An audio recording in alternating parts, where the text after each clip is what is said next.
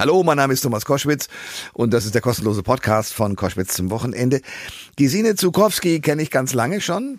Wir haben in Berlin ab und zu mal zusammengesessen und äh, sie ist jetzt zu sehen in einer wunderbaren äh, Serie, nämlich äh, Hotel Mondial. Äh, Im ZDF läuft die schon und läuft noch bis in den April und wird vermutlich auch äh, hoffentlich jedenfalls verlängert.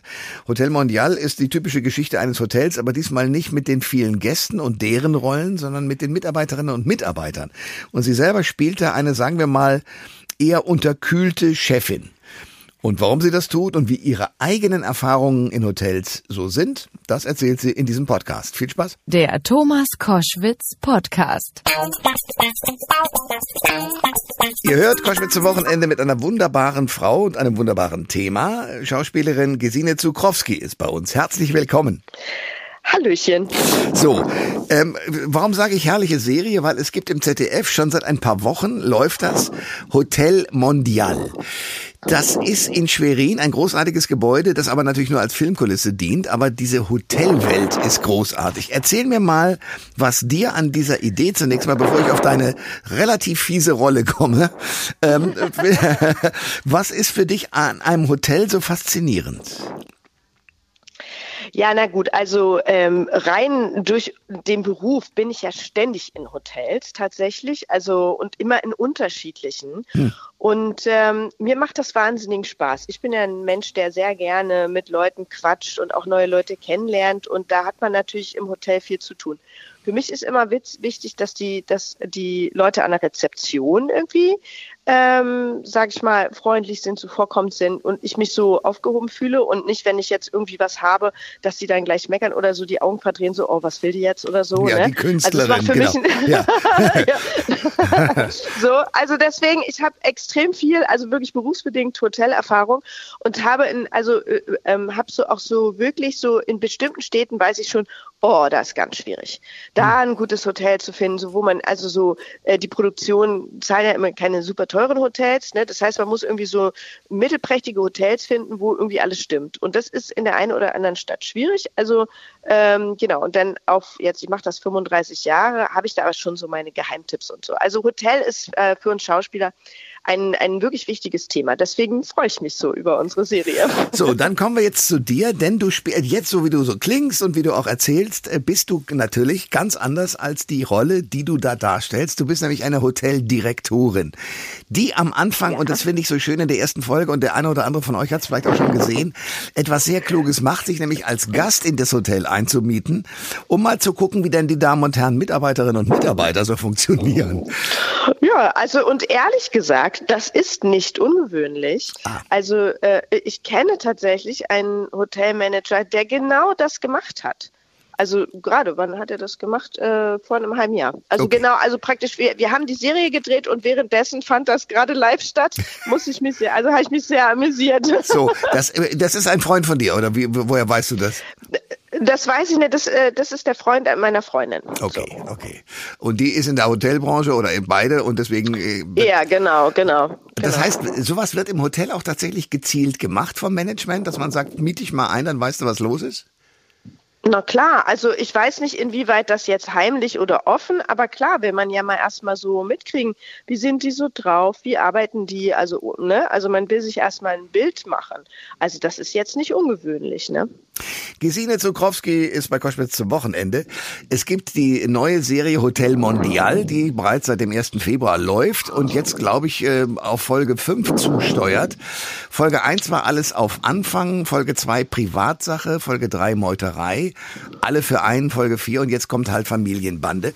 Das Spannende ist, dass äh, diese ganzen Geschichten, die ja wahrscheinlich auch in der Realität passieren, in diesem Hotel Mondial auch erzählt werden können und erzählt werden. Erzähl mir mal den groben Rahmen, um was geht's? Äh, in, in der gesamten Staffel? Ja meinst du jetzt? Ja. ja. Also es geht eigentlich hauptsächlich um die Leute, die im Hotel arbeiten. Also gar nicht mal so sehr um die Gäste. Das ist jetzt vielleicht auch ein bisschen das, was bei uns so anders ist. Da also im Zentrum stehen wirklich die Angestellten und, und was die erleben, was sie mit den Gästen erleben. Untereinander gibt es ja so Dynamiken. Und auch das habe ich so mitgekriegt, auch in meiner Recherche, ist, ist ja tatsächlich so. Also gerade wenn du jetzt vielleicht nicht in, in einem Hotel in der Metropole arbeitest, die meisten meisten sind ja irgendwo dann in Urlaubsorten, wo dann gar nicht viel anderes ist. Ne? Da ist man wie so auf so einer Insel. Hm. Und äh, da ist die Dynamik unter den Leuten schon auch immer interessant. Ja, da passiert ganz viel. Und das musst du auch dann als Chefin natürlich mit einarbeiten. Ne? Muss ja irgendwie gucken, wie sind die drauf, haben die gerade eine Affäre oder nicht und kann man die in die gleiche Schicht setzen und sowas alles. Also das oh, ja. ist tatsächlich Hotelrealität natürlich. Ja. So, also bei uns geht es jetzt schon so auch um diese Dynamiken vor allem. Und äh, der Strang meiner Figur ist, neben dem es auch eine, eine private Geschichte ist, also sie ist ja sozusagen strafversetzt worden nach einer Intrige und wehrt sich da und ähm, hat aber jetzt die Aufgabe bekommen, dieses Hotel in Schwerin aus den roten Zahlen zu holen. Und das äh, geht natürlich einher mit unangenehmen Entscheidungen. Und da, das ist auch die Realität einfach, wenn, also die, wenn die Hotels lukrativ bleiben wollen und ähm, gerade jetzt nach Corona kennen das ganz, ganz viele Hotels, da ist ganz viel Personal abgewandert. Also ist eigentlich sehr aktuell. Muss man wirklich gucken, dass man, ja, dass man das Hotel halten kann. Ne? Ja. Also viele sind ja auch nicht mehr verreist, also die Hotels hatten geschlossen, viele haben dann renoviert, aber dann musste die Kosten ja wieder reinkriegen.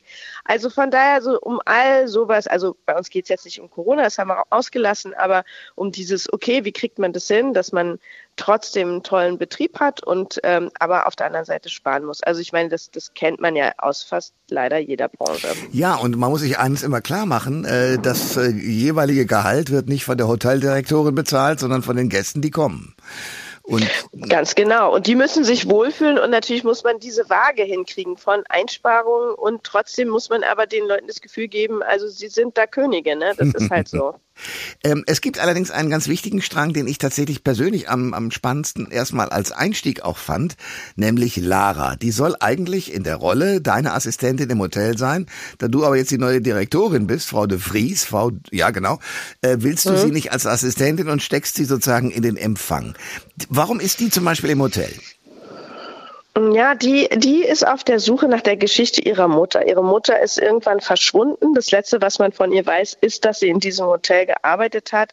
Und die Lara war damals ganz klein noch und hat nur so so paar Erinnerungen und versucht jetzt darüber, dass sie dort ist, irgendwie, also sie sucht eigentlich nach Zeugen oder versucht rauszukriegen, was damals passiert ist, was äh, ja jetzt die Eva de Vries nicht weiß.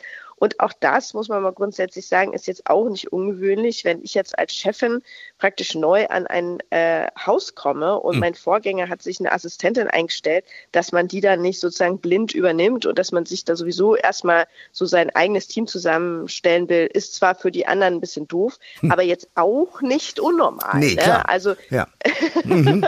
so von daher ist es natürlich, das ist ja auch, sonst wäre es ja auch langweilig, dramaturgisch ja so ganz gut gebaut, dass da so diese ganzen Bedürfnisse Bedürfnisse aufeinanderprallen.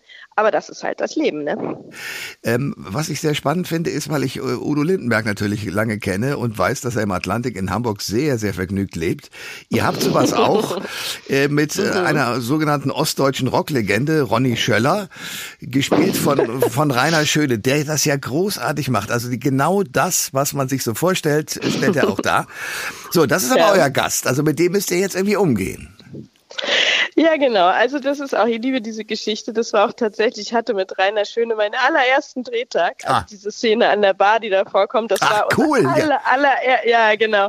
Und das war für mich schön, weil ich habe ja mit dem Rainer schon vor ein paar Jahren den Fall äh, Schneider ähm, da haben wir ein Ehepaar gespielt. Das war so eine, ein Doku-Drama. Hm. Und äh, ich kannte Rainer schon und äh, hatte große Freude mit ihm. Und ich wusste natürlich, na, wen kann man da Besseres besetzen als ihn? Es war so lustig, weil als ich das Drehbuch gelesen habe, habe ich immer Rainer Schöne vor Augen gehabt. Also das war, ich weiß gar nicht warum. Also ja. man hat es ja manchmal, dachte ich, das kann, das kann nur der Rainer Schöne spielen. Einen anderen gibt es gar nicht, der das spielen kann, weil ja. der ist auch noch Sänger und, und Musiker und, und kann das so verkörpern. Und als ich dann erfahren habe, dass er das wirklich ist, habe ich mich weggeschmissen und mich natürlich tierisch gefreut. Ja. Also das war super. Also der, der liegt da wirklich wie eine Eins auf dieser Rolle. Ne? Absolut. Und vor allen Dingen sieht man ihm etwas nicht an, äh, was wir ja unter uns, unter uns beiden sozusagen besprechen können, nämlich der ist ja nicht mehr der Jüngste. Und trotzdem hat er einen Wumms hinter seinem Spiel und seiner Art. Das ja. ist bewundernswert. Ja, ja, das ist unglaublich. Also das ist, also ja, Alter ist ja sowieso eigentlich nur so eine komische Zahl, weil ja das hat ja mit dem, wie unterschiedlich Leute dann jeweils sind nach den Jahren, die sie gelebt haben, das, äh, das, das ist wirklich so individuell. Das zeigt Rainer da sehr deutlich. das stimmt. Junge Frau, Kinder ja. noch, macht alles Mögliche, spricht reichlich ja, Werbung ja, und ist guter Dinge. Ja. Das gefällt ja. mir. Und, und wenn man mit Rainer arbeitet, muss man sich warm anziehen, weil der hat, äh, das ist wirklich ein, ein Witzbold und äh, eine Karlauer Maschine, der kommt morgens früh und wenn es halb sechs Uhr morgens ist, kommt er in die Maske rein und fängt an, Witze zu erzählen und Karlauer. Und zwar nonstop bis abends. Ja. Das ist immer mal zwischendrin dreht man und dazwischen kommen die Witze. Und wenn er den Witz nicht zu Ende erzählt hat, dann schreibt er ihn dir noch als WhatsApp, damit die Pointe sitzt. Das ist einfach unglaublich. ist das gut. Ja, es ist sehr unterhaltsam mit ihm.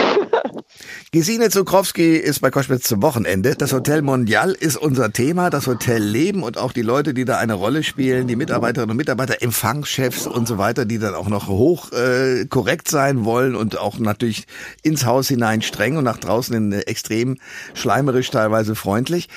Ähm, dein Hotelleben äh, haben wir auch schon besprochen. Was mich interessiert ist, was hat dich denn selber, wenn ich dich so höre, du freust dich auf Rainer und andere Kollegen auch, mit denen du schon gedreht hast, was hat dich selber ursprünglich mal in dieses Fach, ich werde Schauspielerin gebracht?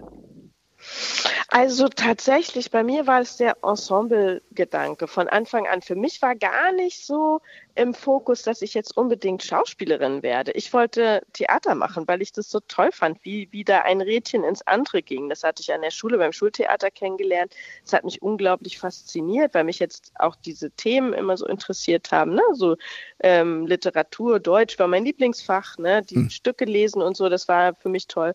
Und dann habe ich halt eigentlich erstmal Theaterwissenschaften und Germanistik auch studiert. Und dort gab es ein Studententheater. Und dann hatte ich wieder so Leute, die, die also die gleichen Interessen hatten und gebrannt haben für Theater. Und das hätte auch gut sein können, dass ich am Ende Dramaturgin werde. Das macht mir genauso viel Spaß. Also äh, das war dann eher ein bisschen Zufall, dass ich dann auf der Bühne gelandet bin. Aha, das heißt also mit anderen Worten, du hast dann plötzlich gezeigt, okay, ich bin da. Jetzt ist es ja beim Film und beim Fernsehen, ja, ist ja nochmal was anderes. Also wenn man von, mhm. von hinter der Kulisse nach vorne tritt, dann hat das ja ein paar Effekte. Äh, unter anderem den, dass man auf der Straße erkannt wird. Diese ganzen Dinge. Wie, wie, wie ist das für dich? Also immer noch, also man gewöhnt sich natürlich daran. Am Anfang war es völlig skurril. Ich habe immer gedacht, die verwechseln mich. Ne? Also äh, das war tatsächlich das erste Mal nach der Serie und Tschüss hm. gab es ja wie so, gab's da richtig so eine also in bestimmten Kreisen, weil es war das halt so eine Kultserie und wenn ich dann ins Schwimmbad gegangen bin, wenn dann so Trauben von Teenagern plötzlich hinter mir hergerannt sind, war damals tatsächlich so. Das war wirklich so lustig und dachte immer so, die, die, das, die können nicht mich meinen, das ist völlig absurd. Und es ist für mich bis heute immer ein bisschen abstrakt geblieben, aber man, man, also irgendwie auf eine Art gewöhnt man sich natürlich dran. Und es gibt dann immer so diesen, also ganz oft gibt es so diesen, einfach diesen Blick so, der mir dann so zugeworfen wird, ah, ich weiß ganz genau, wer sie sind. Ja, ja. So, und das ist ja wie so, das kennst du ja wahrscheinlich auch, ne? Ja, ich, ich habe das auch erlebt. Äh, ja, klar. Äh, aber ist, das heißt, dein, dein oberstes Motiv war nie, ich möchte unbedingt bekannt werden, sondern mein, dein oberstes Motiv war immer, ich möchte spielen und zwar meinetwegen auch hinter den Kulissen. Ja, also ehrlich gesagt, ich glaube, das ist auch gar kein guter Ratgeber, wenn das Ziel ist, bekannt zu werden. Also für den Schauspielberuf, weil es ist, also dieser Beruf ist mit so viel auch Defizit verbunden. Also es gibt ja sehr viel mehr Phasen, in denen man nicht arbeitet und guckt, wo man bleibt und irgendwie, wo man überleben muss und so. Es ist ein sehr harter Beruf. Und wenn da irgendwie mein Fokus drauf ist, oh Gott, ich will hier unbedingt ein Star werden, ich will bekannt werden, dafür ist der Weg, glaube ich, zu hart. Ich kann mir das gar nicht vorstellen. Also wenn ich nicht die Leidenschaft hätte für die ähm, für das Geschichten erzählen, für dieses, ich will irgendwie den Leuten einen Spiegel vorhalten. Also auf der Bühne ist es ja so, dass, dass man sagt, so, okay, lass uns doch mal die Welt angucken, worauf können wir dann noch aufmerksam machen und so das, also das ist ja das, was für mich dahinter steht. Und letzten Endes auch mit unserer Hotelserie greifen wir ja auch einfach Themen auch des Alltags, in dem Fall des Hotelalltags, auch was die Leute kennen. Also wir haben zum Beispiel die ähm, zweite Folge geht über häusliche Gewalt, das ist ein super wichtiges Thema. Also ich finde das ganz toll, wie man dann einfach schafft, mit seinen Geschichten die Leute zu erreichen und äh, vielleicht mal einen Finger in die Wunde zu legen. Äh, auch mit Humor funktioniert das, dass man einfach zeigt, so guck mal, so läuft's. Bei mir sieht's auch nicht anders aus. Das kann man vielleicht nochmal verbessern. Also für mich ist es eigentlich so ein so ein Mittel, um in ein gesellschaftliches äh, Gespräch zu treten hm. eigentlich. Mhm. Ähm, ich habe, als ich die RTL Nachtshow machte, das war Anfang der 90er, habe ich eine ganze Zeit lang in Köln ausschließlich im Hotel gewohnt und muss zugeben, mhm. das habe ich sehr genossen, weil da wurde das Bett gemacht, da wurde dafür gesorgt, wenn ich irgendwann abends spät noch mit ein paar Freunden was trinken wollte, dann war die Bar natürlich noch offen und so weiter. Äh, kannst du dir vorstellen, so wie, wie Lindenberg oder auch äh, euer Ronny Schöller, ausschließlich im Hotel zu leben? Hm. Ja, also ausschließlich kann ich es mir nicht vorstellen. Ich finde es schon schön, dass ich meinen wirklich privaten Rückzugsort habe, ähm, nee, das, also ich sag mal so, ich genieße die Zeiten. Also bei mir sind es ja auch manchmal wirklich lange, lange Zeiten. Ne? Also jetzt zum Beispiel die Serie, die haben wir auch mal ein paar Monate gedreht. Da war ich auch, also zumindest in so einem Apartmenthaus, also so hm. eine Mischform. Da hatte man schon auch den Service. Der kam dann zwar nur einmal die Woche, aber immerhin wurde das Bett dann auch mal gemacht. So, hm. ne? Hm. Aber ähm, genau, also das ist ja klar, wenn man jetzt so wahnsinnig viel arbeitet. Also so, das ist ja bei uns so, ne? Also entweder man arbeitet gar nicht oder man arbeitet so viel, dass man kaum die Wäsche waschen kann. Hm. So, und dann ist natürlich ein Hotel super angenehm und toll, weil man es auch gar nicht so schaffen würde. Man kann sich dann anders auf die Arbeit konzentrieren. Aber ich freue mich auch total über Phasen, wo ich wirklich also gar nicht arbeite dann, also als Ausgleich und dann wirklich nur meine Balkonpflanzen mache und äh, äh, hier sauge und bügel ganz normal. Das ja. ist dann wie so eine, ja, weiß nicht, das ist dann meine, meine Kur. Das genieße ich dann schon auch sehr. Aber das ist ja schon ein paar Mal gesagt. Es passiert eben auch, dass du gar nicht arbeitest, wobei du es ja schon sehr lange in dieser Branche aushältst. Das muss man ja auch mal sagen. Aber wie ist denn das für dich, wenn du jetzt also nicht zum Arbeiten kommst, weil keiner mhm. sagt, ich, ich nehme dich jetzt? Wie ist das? Wie überstehst du das? Fällst du in schwarze Löcher? Wie ist das? Na, ich bin so nicht so ein Mensch, der, der ähm, Lust darauf hat, so komplett. Also ich, wenn, also ich sag mal, es gibt so zwei, zwei Teile. Ne? Also einmal, wenn ich weiß, dass ich zum Beispiel in zwei Monaten kommt der nächste Film. Das ist eigentlich so die Luxusvariante, wo ich dann wirklich einfach entspannen kann und wirklich dann pflanze und mache und so. Ne? Das ist also so ein Traum. Und dann da gibt es natürlich die Zeit, wo man wirklich gar nichts hat und auch nicht weiß, was als nächstes kommt. Da kann ich die Füße natürlich nicht stillhalten, weil das ist ja dann eine, existenzielle Situation. Da gucke ich dann, was kann ich, also an welchen Rädchen kann ich selber drehen. Also zum Beispiel in so einer Phase habe ich äh, eine Lesung entwickelt, die mache ich jetzt äh, mit dem Oliver Mommsen zusammen am ah 26. Äh, Februar in Bad Oeynhausen haben wir die, also die, diese Lesung zum Beispiel ist entstanden in so einer Phase, wo ich gesagt, wo nichts war und ich auch nicht wusste, was kommt. Dann muss man natürlich gucken, wie kriegt man sich finanziert. Also so, wenn man jetzt so wie ich, also deswegen empfehle ich auch jedem Nachwuchsschauspieler, äh, mach bitte eine Ausbildung, lerne dein Handwerk ordentlich, dass du in solchen Phasen, dann kannst du natürlich auch, wenn du bestimmte Tools hast, kannst du natürlich auch das Geld anderswo verdienen und das ist natürlich dann mein Vorteil. Deswegen ja, genau, komme ich dann auch in solchen Phasen ganz gut über die Runden. Aber es ist ganz häufig so, dass ich mit, mit äh, Schauspielerinnen und Schauspielern spreche, die eben auch darauf warten, dass irgendwie ein Regisseur oder eine, eine Produktion anruft, die aber ähm, warten müssen und manche brechen ja aus. Also ich sag mal, das berühmteste Beispiel ist ja wahrscheinlich Till Schweiger, der irgendwann eine eigene Filmproduktion angefangen hat, weil er mhm. eben nicht mehr davon abhängig sein wollte, dass irgendein Regisseur sagt, toll, Till, dich wollen wir. Ähm, wäre das was für dich? Ja, ich habe das Anfang der äh, 2000er habe ich ja mit äh, zwei Freunden meine Filmproduktion gegründet. Äh, habe ich nach einem Jahr direkt wieder aufgehört, weil da gerade Leo Kirch pleite gegangen sind und in Berlin 60 Independent-Filmfirmen pleite gegangen sind. Also das ist auch immer mit Risiko verbunden. Und ähm, wir sehen das ja in, in Amerika. Reese Witherspoon und ihre Kollegin haben, also Reese Witherspoon vor allem, hat ja eine Filmproduktion gegründet, weil sie auch keinen Bock hatte auf die Filme, die da so als Angebot kamen, vor allem für Frauen, also gerade auch älter werdende Frauen sind ja da nicht so ähm, gefragt. Und dann hat die halt gesagt, okay, dann produziere ich selber die verdienen halt mehr. Auch Til Schweiger verdient also sehr, sehr, sehr, sehr, sehr viel mehr als ich zum Beispiel. und dann, wenn ich jetzt dieses Geld hätte, wenn wir so ein, so ein System hätten wie in Amerika und ich entsprechend Kohle hätte, dann würde ich das machen. Also selbstverständlich würde ich das machen, würde ich überhaupt keinen Bock haben, darauf zu warten, dass jemand anruft. Aber das ist natürlich eine finanzielle Geschichte und das, also die meisten Schauspieler in Deutschland haben dieses Geld einfach nicht. Gesine Zukrowski ist bei Koschwitz zum Wochenende. Hotel Mondial ist der Anlass, weswegen wir miteinander reden. Aber es gibt eine spannende Geschichte, die ich tatsächlich auch mal ansprechen will, weil du es jetzt auch gerade im Zusammenhang hast, äh, angesprochen hast mit äh, äh, amerikanischen Schauspielerinnen. Nämlich äh, die Kampagne Hashtag Sichtbarkeit 47 plus. Ähm, das ist für dich ein wichtiges Thema. Dich trifft persönlich, glaube ich, nicht so, oder doch? Ähm, also, äh, ne, also es trifft uns alle. Ich, also es ist so, es kommt ab 50 kommt auf, kommen auf eine Frau drei bis vier Männer. Also die Frauen verschwinden sukzessive vom Bildschirm. Äh, die Geschichten von Frauen über 50 werden im deutschen Fernsehen und im Film schon gar nicht erzählt. Und das ist was, was absurd ist, weil 21 Millionen Frauen sind über 47. Das ist das ein Viertel unserer Gesellschaft werden behandelt wie eine Minderheit. Das sind wir einfach nicht. Und, ähm, und das wollen wir gerne. Wir wollen, dass sich das das Bild da verändert. Wir wollen, dass andere Geschichten erzählt werden. Und wenn sie erzählt werden, wenn ältere Frauen erzählt werden, haben sie Demenz, werden absolviert für eine jüngere, äh, arbeiten den Männern zu, ähm, dann hast du mal eine Kommissarin, da kann man mal drauf achten. Kommissarinnen im deutschen Fernsehen lösen ihre Fälle immer mit weiblicher Intuition, auch Bauchgefühl genannt. Also die Frauen dürfen da leider überhaupt nicht einfach mal ihren Kopf einsetzen. Also ich kriege da schon wirklich immer Pickel, wenn ich es wieder sehe, wenn ich selber sprechen muss auch.